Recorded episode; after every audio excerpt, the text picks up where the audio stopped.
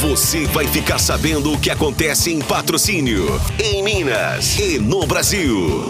No ar, Jornal da Módulo. Informação com credibilidade.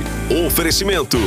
Andap Autopeças, Unicep, Rações Saborosa e Sicredi, a primeira instituição financeira cooperativa do Brasil.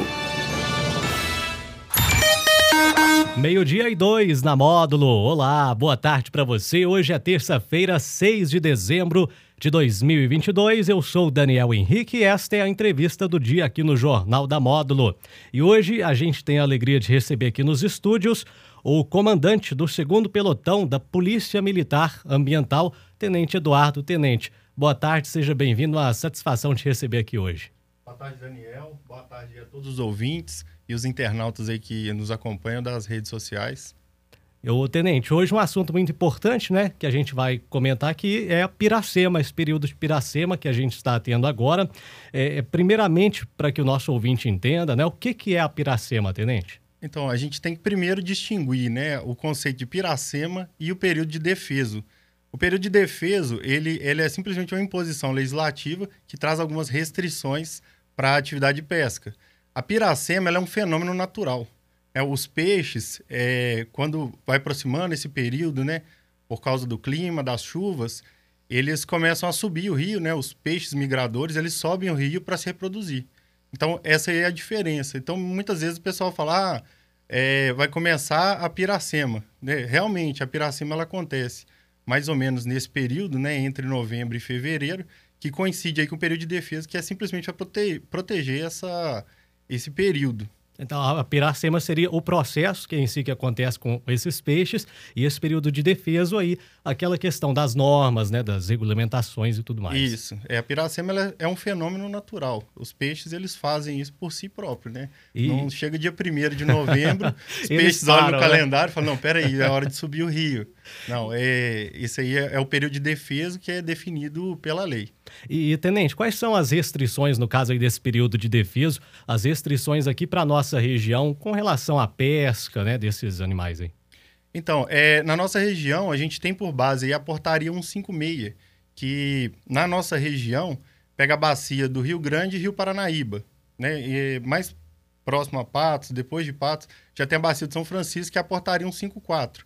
Então, o pescador aqui da nossa região é, procura a portaria é, 156, que lá vai trazer todas as restrições que existem ou não. Eu vou falar algumas delas aqui, mas claro que são muitas, a gente alongaria demais aqui tentando é, trazer todas as restrições, mas é, vou falar primeiro a data, né? Ela iniciou, o, período de defesa ele iniciou dia 1 de novembro e ele perdura até o dia 28 de fevereiro. É, o que, que é proibido? Captura, transporte e armazenamento de espécie nativa da bacia hidrográfica.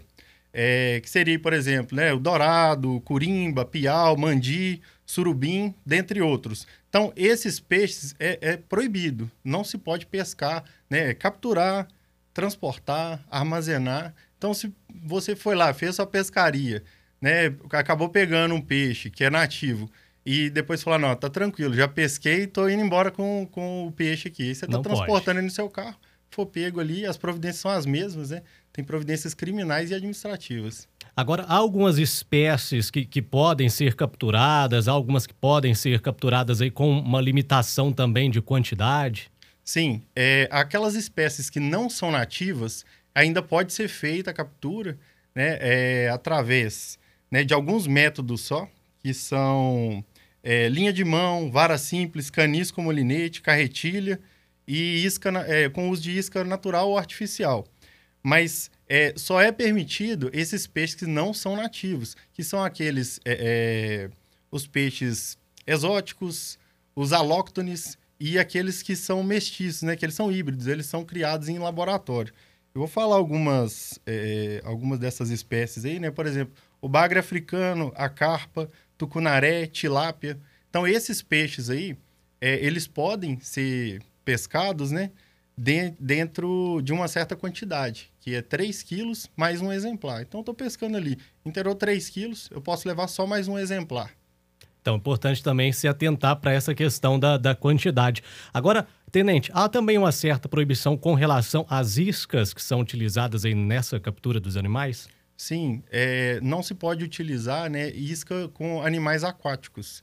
É, então, independente se é, é, marítimo ou não, né, por exemplo, usar camarão pra, como isca, não, não pode usar nenhum tipo de peixe, a não ser aqueles que são criados, eles são nativos da, da bacia, é, eles são criados né, em alguns criadores e, e se emite a nota fiscal que é uma, é uma isca viva, é um peixe que ele é daquela, ele pertence àquela bacia, mas ele é criado, né, num, num criatório específico e tem que ter a nota fiscal para comprovar a origem dele. Então, na hora ali, por exemplo, de uma fiscalização, se, se o pescador tiver essa isca viva aí, essas, essas iscas, né, vai ser exigida a nota fiscal. Isso. E, e, somente nesses peixes, né, que são daquela bacia e os que são criados nesses criatórios específicos. E, tenente, como que fica também essa questão do período de defeso para aqueles estabelecimentos comerciais, por exemplo, que trabalham ali com estoques de peixes também? Há algum tipo de fiscalização, de regulamentação nesse sentido? Sim, é, na verdade, é, desde que comprovado que esses peixes, né, eles foram pescados, eles foram capturados antes do período da piracema, não tem nenhum problema né? Ele foi capturado antes do período, tá tudo certo. Só que para isso tudo existe documentos, a nota fiscal, um documento que comprova a origem desse peixe. E como que estão essas fiscalizações, tanto de estabelecimentos como dos pescadores aí? É, como é que está essa movimentação da polícia e do meio ambiente nesse período? Sim, no período de Piracema, é, já é um costume da Polícia Militar de Meio Ambiente intensificar o, o patrulhamento aquático. Né? Então, a gente sempre lança algumas operações na, na represa, tanto aqui de, de Nova Ponte quanto em embarcação. E, e além disso, o patrulhamento, né, nas, na, a fiscalização nos estabelecimentos de, de pesca, né, as casas de pesca. Inclusive, no mês passado, salvo engano, a gente fez uma operação né, que era a prevenção para o crime de comercialização de minhocuçu. Foi realizada essa operação em estabelecimentos Sim, aqui da, da região. Daqui da região. Então, todas as casas de pesca aqui da região, a gente fez a fiscalização. E, Tenente, com, com relação a esses trabalhos aí de fiscalização nesse período, houve alguma apreensão aí de material, algum pescador que não seguiu essas regras aí no período de defesa? Assim, aqui na região, né, principalmente aqui na represa de Nova Ponte, o pessoal é muito consciente. Né? A gente... É, é até parabeniza aí a população pela os pescadores, na verdade, né, por ter essa consciência. E assim é muito raro a gente encontrar alguém assim pescando de forma irregular ou ilegal. É, já na represa de embarcação, lá como é permitida a pesca profissional, nesse período de defesa, então qual, qualquer coisa que for encontrada lá já configura o crime. Então lá com a frequência maior a gente encontra. Aqui em Nova Ponte não é permitido, nunca é, nem em período nenhum do ano. O pessoal já é sabe disso, a, já tem essa consciência. Isso. Já não é permitida a, a, pesca profissional, então o pessoal já é bem mais tranquilo em relação a isso. Agora, comentando isso aí, me chamou a atenção também aquela questão de, do pescador estar tá com a licença de pesca dele válida, importante. Ele está portando esse documento também, né, Tenente? Isso. É, é fundamental né, que todo pescador, né, independente seja no, no período de piracema ou não, é, para não trazer aí uma, uma responsabilização administrativa, é importante que ele tenha a sua licença. E é, assim, é uma maneira muito tranquila de conseguir pela internet, no site do IEF. Se tiver dúvida, é só entrar no Google, digita IEF, carteira de pesca, já vai cair direto na página. Então, para quem tem mais de 65 anos, ele é isento da taxa, então ele já pode tirar a carteira dele, só imprimir e, e portar, e o documento de identificação com foto. Agora, para o restante, tem as taxas lá que são definidas pelo IEF, é só consultar no site que, que a, a, o pescador ele vai, vai conseguir. É, é muito tranquilo, emitir. né? É muito tranquilo emitir. Tenente, é, a gente teve a informação aí de que o 46 Batalhão né, está recebendo aí novos militares, né? E dentre esses militares que chegam aqui para a nossa região, algum deles aí chega também para somar no efetivo de vocês, da Polícia do Meio Ambiente? Sim, é, foi concluído né, um curso de formação de soldados lá em Patos de Minas e aí é feita essa distribuição de militares aí pelas unidades da região.